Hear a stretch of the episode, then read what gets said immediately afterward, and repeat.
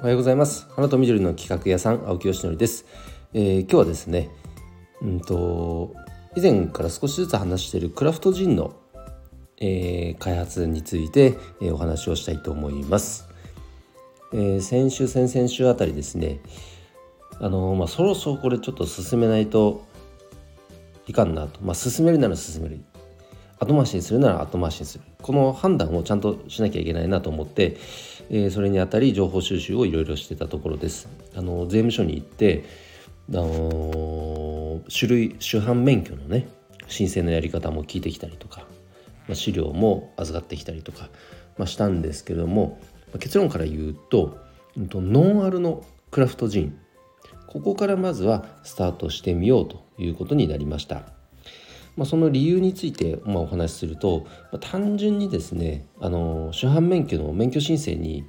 新えっ、ー、となんだ順調にいっても2ヶ月以上かかるということですね。それがまず一つとあとはその期間がかかってしまうと今ちょうど出荷できるバラがあるんですがそれがちょっと間に合わなくなっちゃうってことですね。であとはその免許が下りないとクラファンページもスタートできないと。クラファンイコールその販売と同じ扱いだっていうことを税務署の方に教わったのでそもそも免許が下りないことにはあのクラファンがスタートできないと。あだったらちょっと一発目にいきなりやるのはこれノンアルの方がいいのかなという、えー、判断に至りました。で実際のノンアル市場っていうのも改めてねあのウェブとかで調べてみると、まあ、伸びてるのは分かってたんですよ。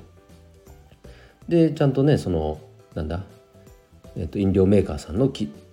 事とかプレスリリースとか見ても確実にここ数年もずっと伸びてる右肩上がりの市場だっていうのは、まあ、改めて確認できたのでであるならば、えーと、クラフトジンもですねノンアルでスタートしてみるっていうのは、まあ、ありなのかなと。でそれによってオンラインコミュニティに所属している花屋さんでもあの店頭での販売ってしやすくなったり、まあ、ギフトアイテムとしてあのこれからの時期でいうと、えー、2月3月4月5月と一番の繁忙期に入ってきますから年明けねその時に、えーと、お花とのセットでね販売するなんていうこともしやすいアイテムになるんじゃないかなと思ってですねそれらを含めて総合的に判断した結果、えー、ノンアルのクラフトジンをまずはやってみようという結論に至りました。でここから、まあ、蒸留所さんとのやり取りになっていくんですけどもあの、まあ、京都の蒸留所さんとあの連携してやる予定ではいます。でそれにあたって費用がいくらかかるのかとか全部洗い出してその金額がまあ仮に50万だったとしたら50万円のクラウドファンディングをそこを立ち上げてでプロジェクトが成立したらいざ醸造スタートするというような流れで、えー、いきたいと思っています。なので逆算すると11月いっぱいクラファンやったとしてで OK だったら12月から醸造するとなると結構ギリギリかなっていう感じですね。今この生産されたお花バラでやるにはそれを逃すともう年明け5月下旬6月ぐらいまでいっちゃいますかね半年空いちゃうかなっていうスケジュール感ですなのでできればここで一発作って第2弾をその5月春のバラでえーと、第2弾を作るそんなスケジュールでいきたいなと思っていますのでここから若干駆け足になってきますね。はい、というふうに思っています。あの当初の予定だと、まあ、アルコールで考えてましたし、まあ、今も考えてないことはもちろんないんですけど優先順位を下げたって感じですかね。うん、でそもそもじゃあなんでこれをやろうと思ったのかっていうところが一番やっぱ大事で単に面白そうだからっていうきっかけはそうだったんですけどそれをちゃんとあの僕で言うとシナジーマップの中に落とし込めるかどうかを考えたしちゃんとマップに落とし込んでいます。あのこれは以前のね回でもお話ししましたがあの関連性がやっぱりないとこうやっていろいろコンテンツを提供している人にとっては非効率なアイテムに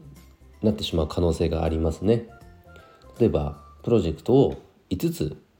同時進行でやっていたとします。でそれぞれに関連性がなかったとすると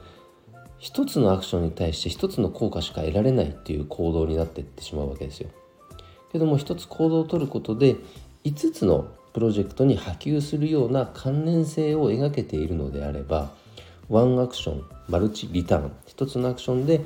複数の効果が得られるそういう設計になるので僕はそれを目指してやっていますなのでこのクラフトジンノンアルのクラフトジンっていうアイテムを持つことが、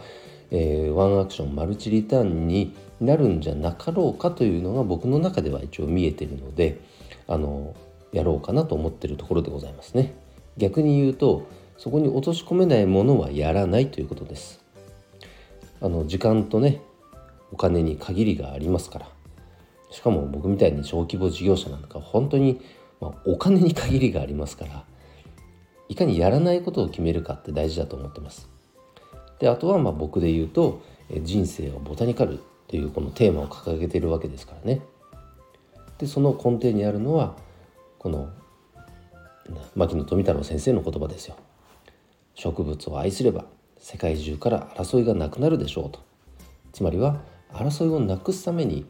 この植物を愛する心を育てようというのが僕の会社の使命になってるわけです。でそこから出てきた、え、テーマが人生をボタニカルという言葉ですでそこに、えー、どそこが土台としてあるのでその一貫性に全てがあるのかどうかというのが一番まずは大事ですね